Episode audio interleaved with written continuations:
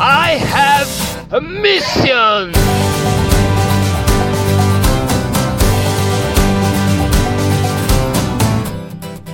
Olá pessoal, tudo bem? Sejam bem-vindos a mais um episódio do I Have a Mission, o seu podcast de teologia e missões. Hoje eu vou conversar um pouco com o missionário Rick Moreira, é um missionário que está na Mongólia. Ele vai trazer um pouco da sua experiência, falando um pouco daquilo que Deus tem feito através da vida dele, da vida da esposa dele, num país tão diferente né, do Brasil, que é a Mongólia. Confira aí. Por que procurar no que já foi aquele que é? Pessoal, estamos aqui hoje com o missionário Rick, que está hoje na Mongólia. Tudo bem, Rick? Olá, bom dia, tudo bem? Como que você está, Renato? Prazer falar com vocês, com você, um prazer falar com todos que estão nos ouvindo. Verdade agora toca aqui. Só glória a Deus. E, e como é que tá o tempo aí? Tá bem frio? Uh, você já estava comentando um pouco a respeito do tempo, de como é que tá a alteração, como é que é essa diferença entre você estar tá no Brasil, você sentir que o clima no Brasil e estar tá na Mongólia, sentir um clima totalmente diferente, né? Bem mais frio, é isso? É, é assim, é muito diferente, né? No Brasil, nós saímos do Brasil, nós morávamos em Trindade, Goiás, a temperatura chegando a 33, 30, calor demais, né?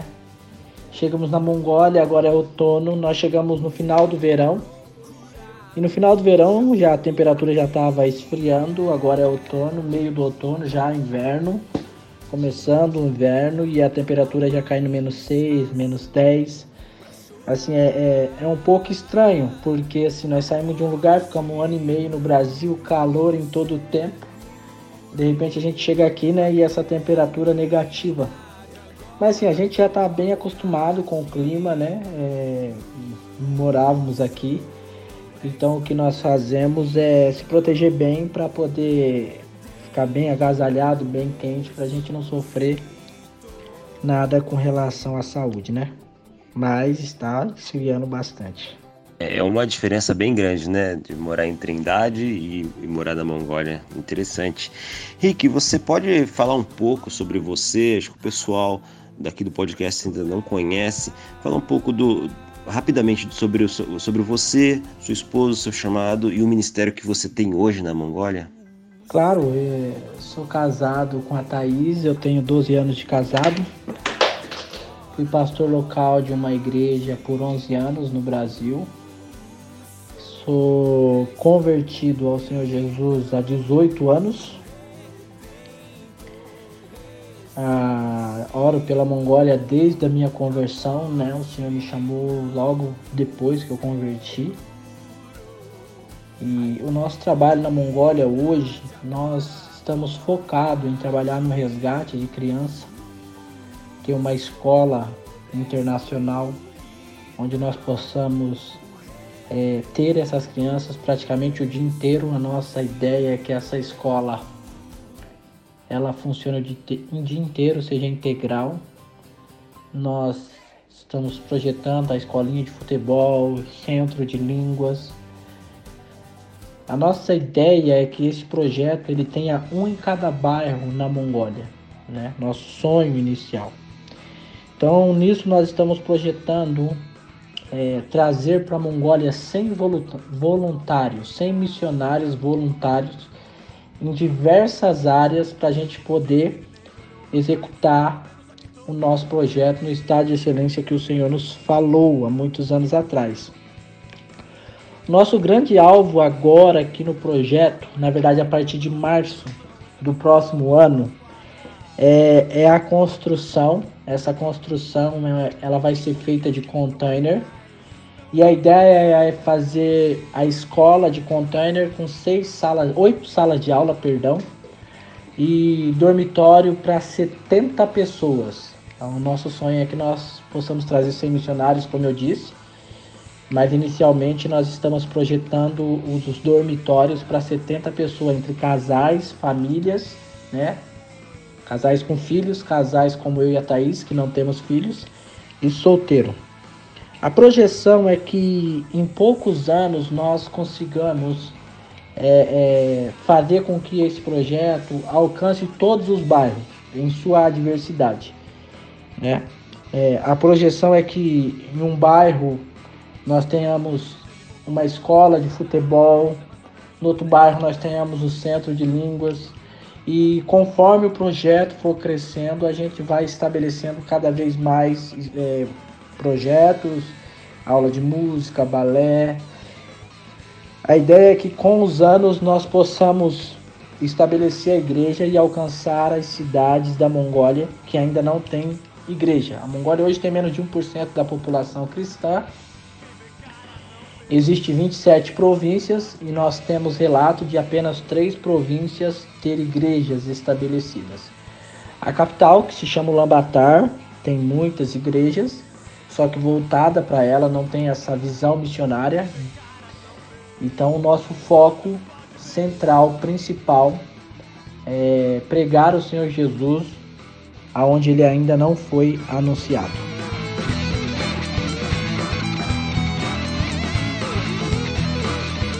Você pode falar um pouco de sobre perseguição da Mongólia, se realmente existe algum tipo de perseguição especificamente dos cristãos, né? o governo, a polícia, existe ah, algo que restrinja a, a, mensagem do evangelho? Então, com relação à perseguição, ela existe.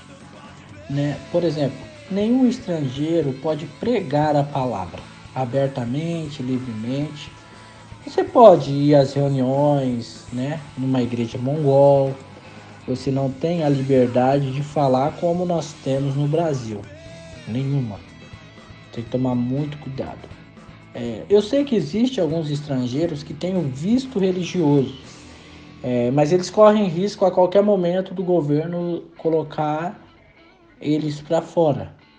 É, aqui existe muita cautela quando, por exemplo, nós não usamos a palavra missionário. Né? Muitas pessoas, na verdade, nós, quando nós tratamos um com os outros, nós chamamos de voluntários essa palavra é, é, não é bem vista, né? A palavra missionário ela não é bem vista.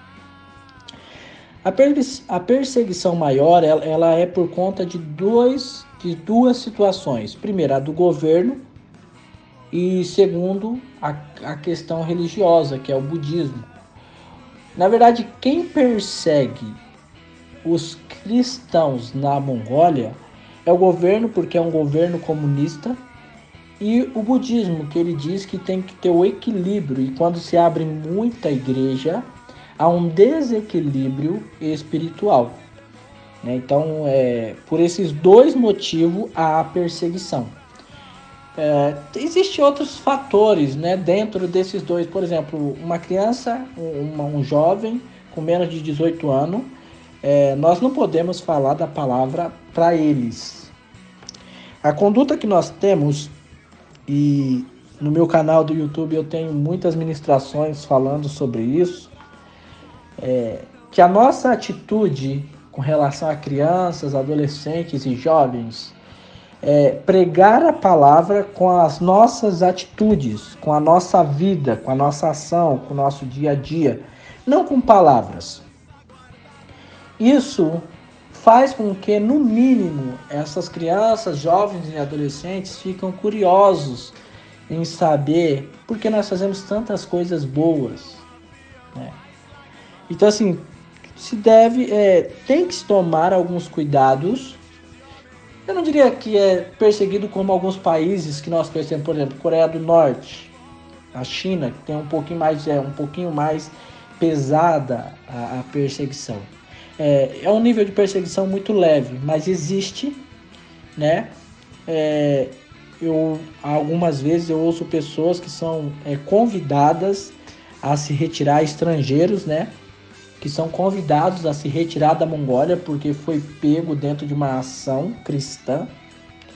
Mas, por outro lado, a igreja mongol, pastoreada por mongóis, ela pode é, livremente pregar a palavra. Então existe um nível de perseguição a nível de estrangeiro, não a nível de, de obreiro local. ok? E é um nível de perseguição leve. Entendi, entendi. Então, a, o governo eles querem manter um equilíbrio, né, para que não haja uma outra religião, para que uma outra religião não tome o lugar da religião principal aí, que é o budismo, né, pelo que eu tenho entendido. E a única maneira realmente de pregar o evangelho né, de uma maneira segura e eficaz é através das ações. Né? No caso, as, as ações que vocês já planejaram para realizar e para acontecer. Muito interessante. Exatamente. É, então, aqui o que nós temos feito nesse tempo? Nós temos é, promovido ações é, envolvendo escolas, com futebol, gincana, se aproximando dos, do, das pessoas mais carentes, não só das pessoas mais carentes, né? Nós também temos um projeto com pessoas que, é, que têm bastante condição financeira.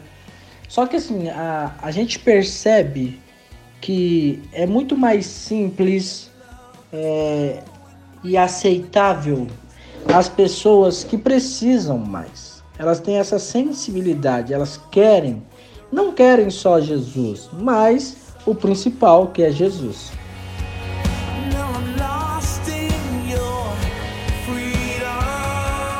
Rick, para finalizar a nossa entrevista, uh, eu queria fazer uma última pergunta.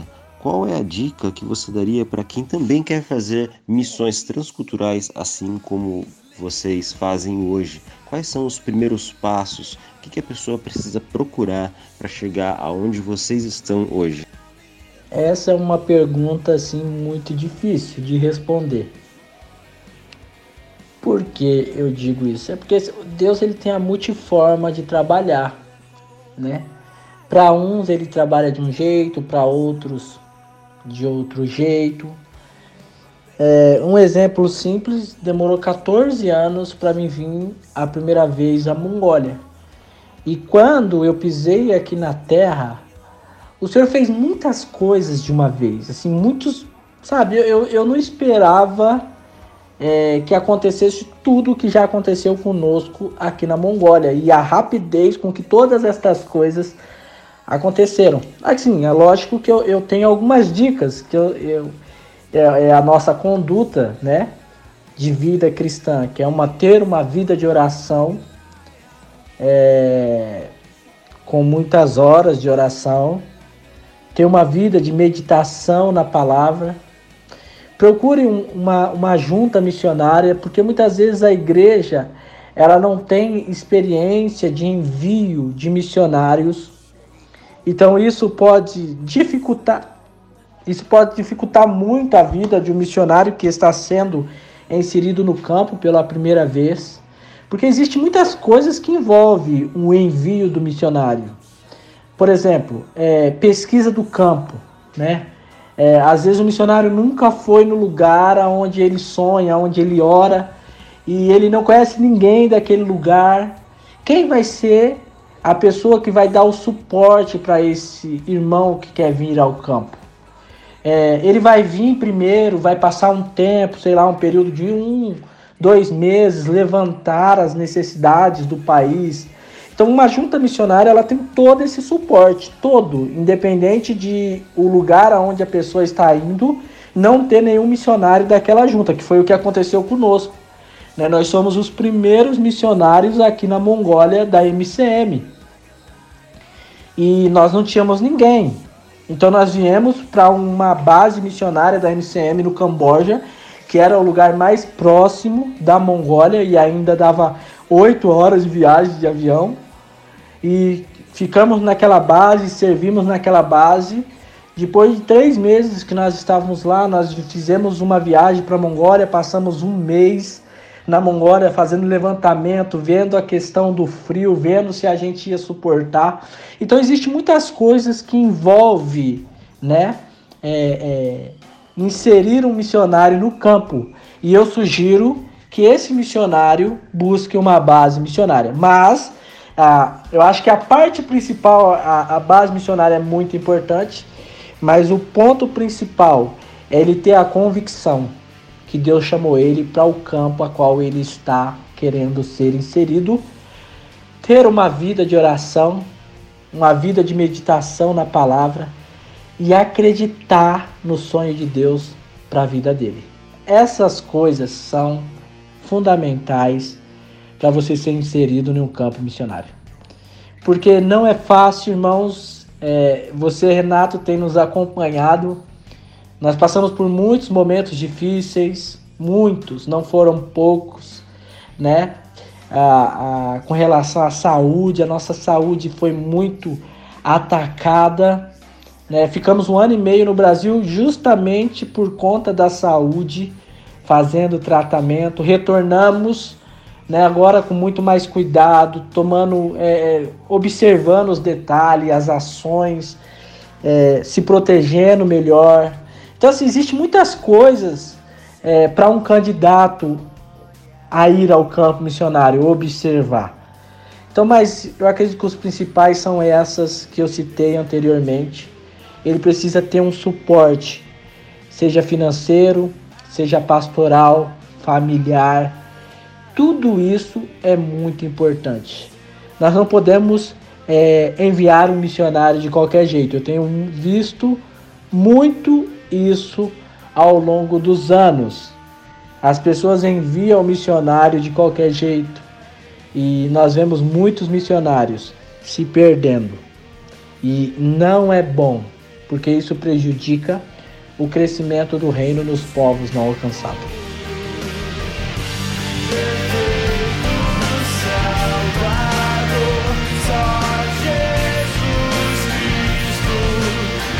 Moreira pessoal, é isso aí que obrigado pela oportunidade que você está proporcionando para nós de estar tá passando informações a respeito do campo missionário, a respeito daquilo que Deus colocou no seu coração, da obra maravilhosa que Deus vai fazer através da sua vida, através da vida da sua esposa.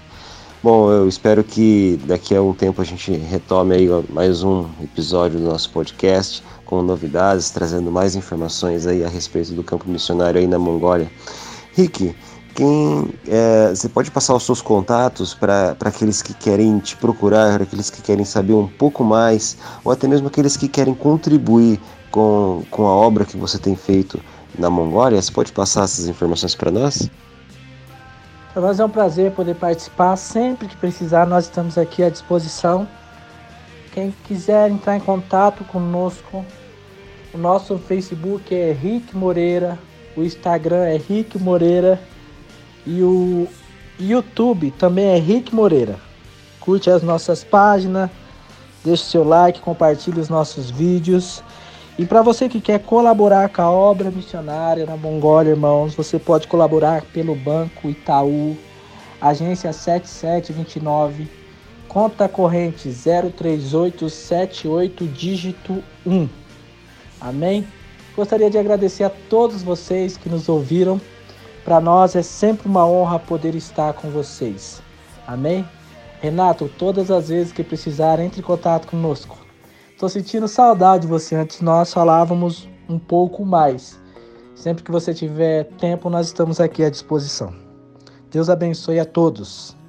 E fica o nosso convite. Vem para a Mongólia, irmãos, fazer parte dos 100 missionários que vai mudar o contexto dessa nação. Amém? Pode deixar, Rick. Benção. Glória a Deus. É isso aí, pessoal. Finalizamos aí o nosso terceiro episódio do podcast I Have a Mission. Se você tem alguma curiosidade, se você quer trazer algo novo para nós, se você quer compartilhar ou participar conosco, entre em contato conosco através do contato arroba ihaveamission.com.br. Valeu pessoal, até mais. Tchau, tchau.